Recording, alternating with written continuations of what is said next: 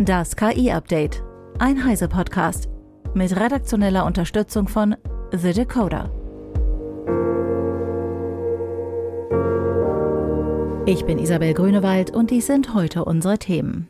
Lernen ist laut Google kein Diebstahl. ChatGPT empfiehlt Depressionsbehandlung. Baidu präsentiert Sprachmodell Ernie 4.0 und Browser Arc mit KI-Funktion. Google hat ein kalifornisches Bundesgericht aufgefordert, eine geplante Sammelklage abzuweisen, in der behauptet wird, dass die Datenauswahl des Unternehmens für generative KI die Privatsphäre und Eigentumsrechte verletze. Der Tech-Riese verteidigt seine Nutzung öffentlicher Daten zum Trainieren von Systemen wie seinem Chatbot BART. Google argumentiert, dass die Klage nicht nur Googles Dienste, sondern auch die Idee der generativen KI mit dem Vorschlaghammer treffen würde. Zudem sei die Nutzung öffentlich verfügbarer Informationen zum Lernen kein Diebstahl. Die Klage wurde im Juli von acht Einzelpersonen eingereicht, die Google vorwerfen, Inhalte aus sozialen Medien und Google-Plattformen für das Training von KI zu missbrauchen. Ähnliche Klagen laufen auch gegen Meta und OpenAI. Ihr Ausgang wird wohl über die Zukunft generativer KI-Modelle entscheiden. Googles Rechtsberaterin Halima Delane Prado bezeichnete die Klage als unbegründet und sagte, das US-Recht unterstütze die Nutzung öffentlicher Informationen für neue, nützliche Zwecke. Eine in der Fachzeitschrift Family Medicine and Community Health veröffentlichte Studie legt nahe, dass der KI-Chatbot ChatGPT in der Lage ist, vorurteilsfreie, evidenzbasierte Therapieempfehlungen für Depressionen zu geben. Die sollen denen von Hausärzten entsprechen oder diese sogar übertreffen. Max Schreiner von The Decoder berichtet. Das Team verglich Therapieempfehlungen von ChatGPT mit denen von über 1200 französischen Hausärzten für Textbeschreibungen von hypothetischen Patienten mit leichter oder schwerer Depression. ChatGPT empfahl bei leichten Depressionen nahezu allen Testpatienten eine Psychotherapie ohne Medikamente in Übereinstimmung mit klinischen Leitlinien. Im Gegensatz dazu empfahlen nur knapp vier Prozent der Hausärzte eine Psychotherapie und verschrieben häufiger Medikamente. Bei schweren Depressionen empfahl ChatGPT einen kombinierten Ansatz aus Psychotherapie und Medikation, wobei der Chatbot hauptsächlich Antidepressiva verschrieb, was ebenfalls klinischen Leitlinien entspreche. Hausärzte verschrieben dagegen eher eine Mischung aus Antidepressiva und angstlösenden Mitteln im Gegensatz zu den Hausärzten zeigte ChatGPT auch keine Verzerrungen in den Therapieempfehlungen aufgrund des Geschlechts oder des sozioökonomischen Status der Patienten. Frühere Studien hatten gezeigt, dass Ärzte Depressionen häufiger bei Frauen und Menschen mit niedrigerem sozioökonomischen Status diagnostizieren das Team schlägt weitere Untersuchungen vor, um mögliche Risiken und ethische Fragen zu berücksichtigen, sagt aber, die Ergebnisse deuteten bereits jetzt darauf hin, dass KI-Chatbots wie ChatGPT eine Rolle bei klinischen Entscheidungen spielen könnten, indem sie vorurteilsfreie, evidenzbasierte Therapieempfehlungen geben, die das menschliche Urteilsvermögen von Hausärzten ergänzen könnten. Dadurch könnten Ungleichheiten verringert und die Qualität und Gerechtigkeit der psychiatrischen Versorgung verbessert werden. Vielen Dank, Max. Das chinesische Google-Pendant Baidu hat mit Ernie 4.0 die neue Version seines Sprachmodells künstlicher Intelligenz sowie den damit erweiterten Chatbot präsentiert. ErnieBot 4 soll jetzt besser verstehen und passendere Antworten geben können. Nach Einschätzung des Unternehmens hat ErnieBot dadurch mit OpenAIs ChatGPT und dem zugrunde liegenden Sprachmodell GPT-4 gleichgezogen. In manchen chinesischsprachigen Aufgaben soll Ernie sogar überlegen sein. Neben der Nutzung im Chatbot soll die KI in verschiedene Apps und Produkte Baidus integriert werden. Bereits im März hatte Baidu eine frühere Version von Ernie vorgestellt, der zunächst jedoch enttäuschte. Nach weiteren Tests sowie einem längeren Genehmigungsverfahren wurde der Ernie-Bot erst im August als chinesische ChatGPT-Alternative offiziell freigegeben.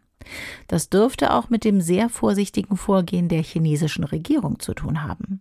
Diese hatte Richtlinien und Regeln erlassen, die sicherstellen sollen, dass KI-generierte Inhalte mit offiziellen Narrativen der Partei in Einklang stehen. Dazu gehört laut Bericht der South China Morning Post der Vorschlag einer schwarzen Liste, um Sprachmodelle am Training mit bestimmtem Material zu hindern, denn fünf Prozent der Daten würden als illegal bezeichnet.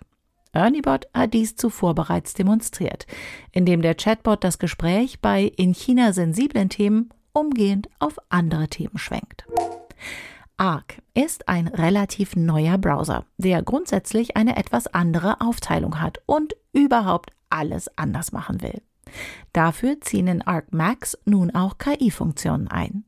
Mehr über den Browser erzählt Eva Maria Weiß von Heise Online. Zunächst muss man wohl mal erklären, dass Arc keine übliche Adresszeile oben im Fenster hat wie andere Browser, sondern eine Sidebar eingeführt hat, also eine Seitenleiste, in der alles geregelt gehandhabt werden soll. Dort gibt es zum Beispiel eine Übersicht über alle geöffneten Tabs. Die kann man dann noch in Ordner verstauen, die man nach bestimmten Themen benennen kann. Und die Ordner kann man dann schließen oder öffnen und dann bekommt man eine Liste mit den jeweils in dem Ordner geöffneten Tabs. Wie man es jetzt auch von anderen Browsern kennt, ist auch da natürlich nicht genug Platz, um den vollen Namen einer Seite äh, dahin zu schreiben, dass man ihn lesen kann. Und deshalb nennt Arc die Tabs jetzt auch automatisch um. Das gilt auch für Downloads. Das heißt, Arc schnappt sich diese meist sehr kryptischen Bezeichnungen, wie zum Beispiel bei einer Buchung von einem Flug oder auch einer Bahnreise, wo das Formular dann irgendwie heißt, XY, ABS 3, 2, wie auch immer und dann kommt vielleicht noch Bahn hinten dran. Und diese Formulare nennt ARC jetzt zum Beispiel 13.04. Bahnfahrt Köln oder ähnliches. Also Stichworte, die eigentlich für einen Sinn machen. Das heißt, man muss dann nicht mehr, wenn man etwas runterlädt äh, oder eine Seite öffnet, lange suchen, ah, wie war denn das vorne, wie hieß denn das? Zu den KI-Funktionen gehört auch, und das ist wirklich auch ziemlich cool, eine, dass es eine Vorschau gibt auf Webseiten. Dazu führt man den Mauszeiger auf einen Link und muss dann kurz warten. Die Funktion heißt auch 5 Sekunden Vorschau. Und dann erscheint eine Art Zusammenfassung der Seite. Das sind ein bisschen die Inhalte, das kann aber auch sein, wer dort schreibt und wenn es Kritik gibt, steht auch das da eventuell. Für diese KI-Funktionen nutzt Arc zum einen GPT 3.5 und es gibt auch eine ChatGPT-Integration. Für die muss man allerdings ein ChatGPT-Konto haben. Und äh, dann arbeitet die Browser Company, das ist der Anbieter von Arc, mit Anthropic zusammen. Äh, das sind die, die auch Claude und Claude 2 auf den Markt gebracht haben. Das sind zwei wirklich bisher immer gut abschneidende Chatbots. Dankeschön, Eva. Die Wirtschaftsprüfungsgesellschaft PricewaterhouseCoopers geht eine Partnerschaft mit OpenAI ein, um ihren Kunden KI-gestützte Beratung in den Bereichen Steuern, Recht und Personalwesen anzubieten. Das soll Kosten senken und die Produktivität steigern. Das KI-System soll für Aufgaben wie die Durchführung von Due Diligence-Prüfungen, die Identifizierung von Compliance-Problemen und die Genehmigung von Transaktionen eingesetzt werden. Es wird derzeit von rund 650 Mitarbeitenden in Großbritannien getestet und geschult. In den kommenden Monaten soll der Zugang auf 10.000 Mitarbeiterinnen und Mitarbeiter in mehr als 50 Ländern ausgeweitet werden. Das System, das Berichten zufolge nicht auf ChatGPT basiert, verhält sich bereits wie ein 25 Jahre alter Partner, so Bivek Sharma, COO für Steuern, Recht und Personal bei PwC. Laut PwC wird die Partnerschaft kurzfristig nicht zu einem Stellenabbau führen. Das war das KI-Update von Heise Online vom 18. Oktober 2023. Eine neue Folge gibt es jeden Werktag ab 15 Uhr.